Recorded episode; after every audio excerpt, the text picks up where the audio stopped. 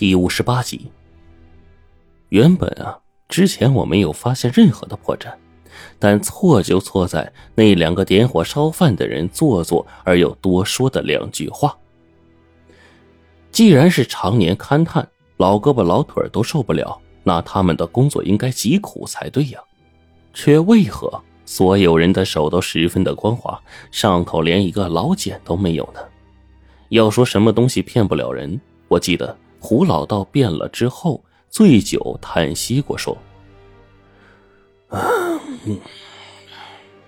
这岁月呀，它最骗不了人。往往无论是啥，最终都会在岁月中露出破绽。”我顿时发现这六个人有意，只是还不好完全的就下判断，就当即往家里走。晚饭上，黄队表现的极其客套，一度被我爸引为知己。我这才发现，这家伙似乎无论走到哪儿都能跟人打成一片。酒过三巡，我们几个人脸上都有点红，冰窟窿呢还是老模样。我老爸夹了口菜吞了下去，然后兴致勃勃的就问我们：“哎，上半天呢打电话啊，呃，我听你们问那几个地质勘探队的人呢。”他们搞地质的，跟你们这些保护文物之间的梁子结的不小啊！啊，黄队点了点头，嗯，嗯，您想啊，我们需要对地下墓葬进行抢救性的发掘，可那些人呢，为了保护地质，他不让我们动。要是跟他们相相上一块地啊，这官司地上就不打个几年都下不来。我在一旁附和着。尤其是跟冰窟窿他们合伙骗老子这事儿，我心里总觉得愧疚。但是一想呢，这为了任务啊，我爸就说：“哎，他们呢，最近天天在这西面峭壁那块儿，哎呀，说那些石头是啥几几百万年前的东西，啊，咱山里人哪闹得清嘛？啊，人家呀又有上头开的证明，那咱也管不了人家的事儿啊，就配合人工作呗。” 黄队点了点头。嗯，不过呀，我们这一次拿的是省里的文书。罗叔，那些人手里文件是谁签发的呀？我爸仔细一想，呃，我想想啊，啊，对了，那个是市里领导给签的啊，就是那个领导，那个谁，呃，这个咱们市里电视台经常能看见的啊。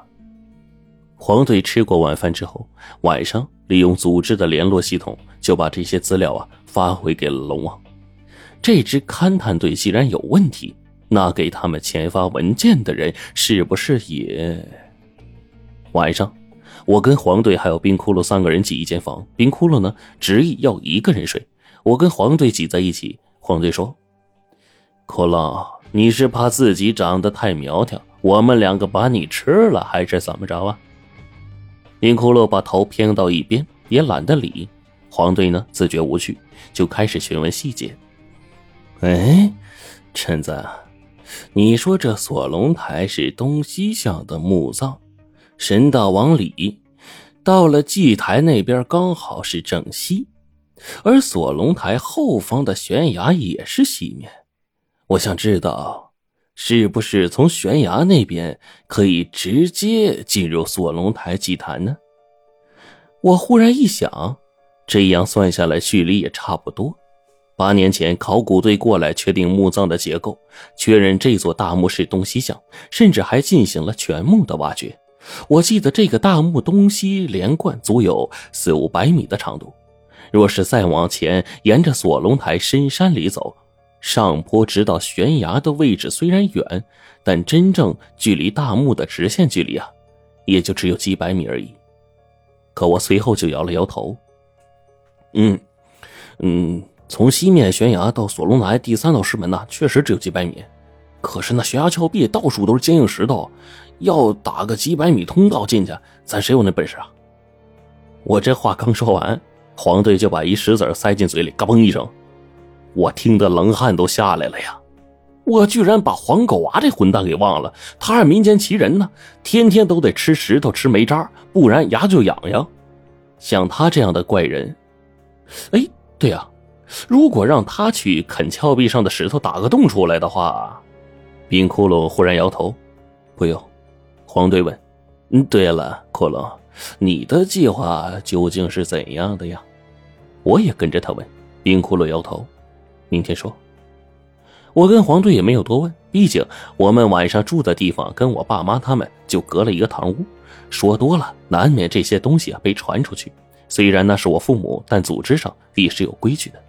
临睡前，黄队说：“明天有机会，带我去看看那队人。”我们一觉睡到第二天清晨，还没等我们去找那队人呢，那队人呢却先来了我们的屋子里。那个领队的中年人正是我之前见过的，姓徐。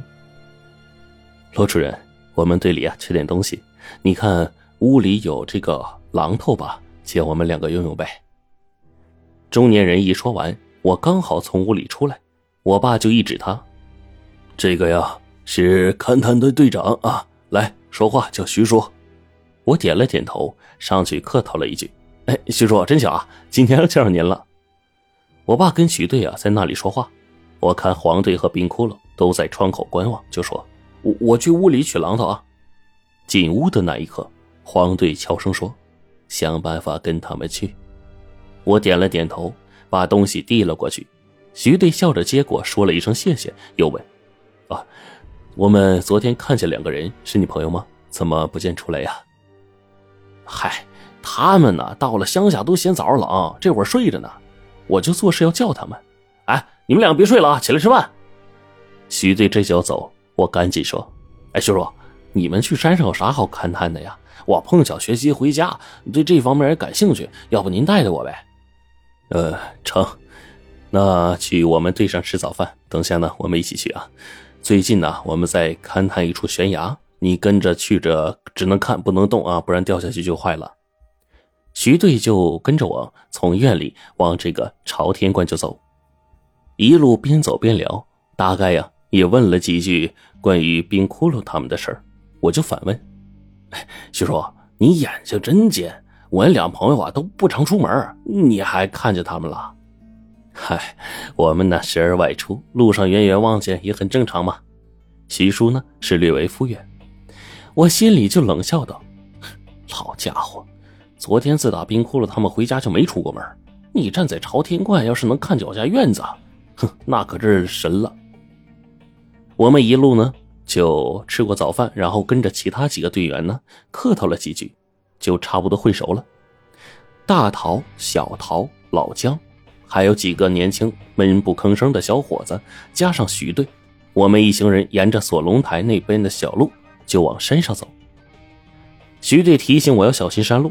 然后呢？一拍脑门，嗨，我忘了，你就是这村里走出去的。这山路啊，你可比我们还熟。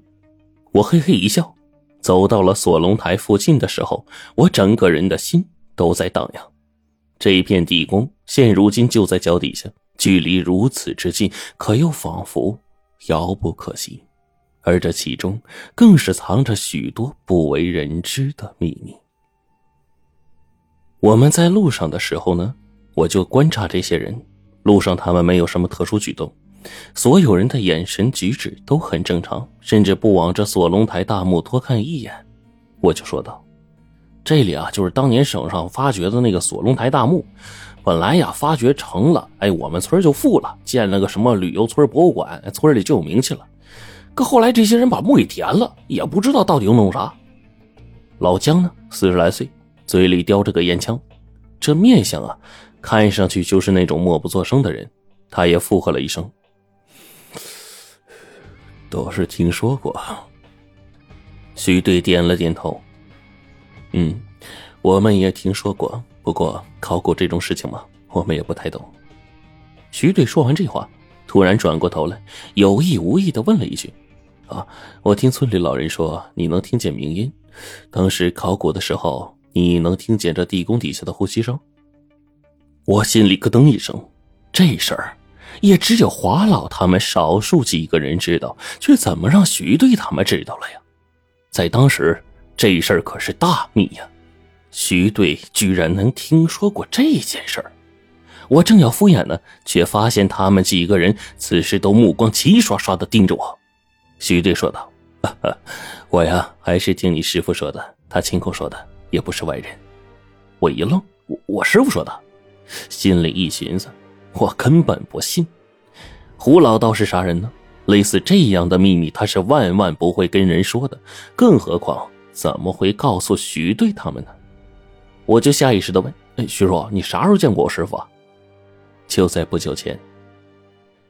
徐队说完这话，还向我露出一个微笑。忽然，他右边的嘴角上翘，冲我一笑，似乎意味深长，令我是心头直跳啊！胡老道消失有半年了，进了秦岭深山。徐队他们怎么见过呢？这其中有诈。我没有立刻回答他们，打了个哈哈，跟了上去往前走。但是，一路上这个谜团却一直在心里悠悠直转，老是让我觉得是心痒难耐。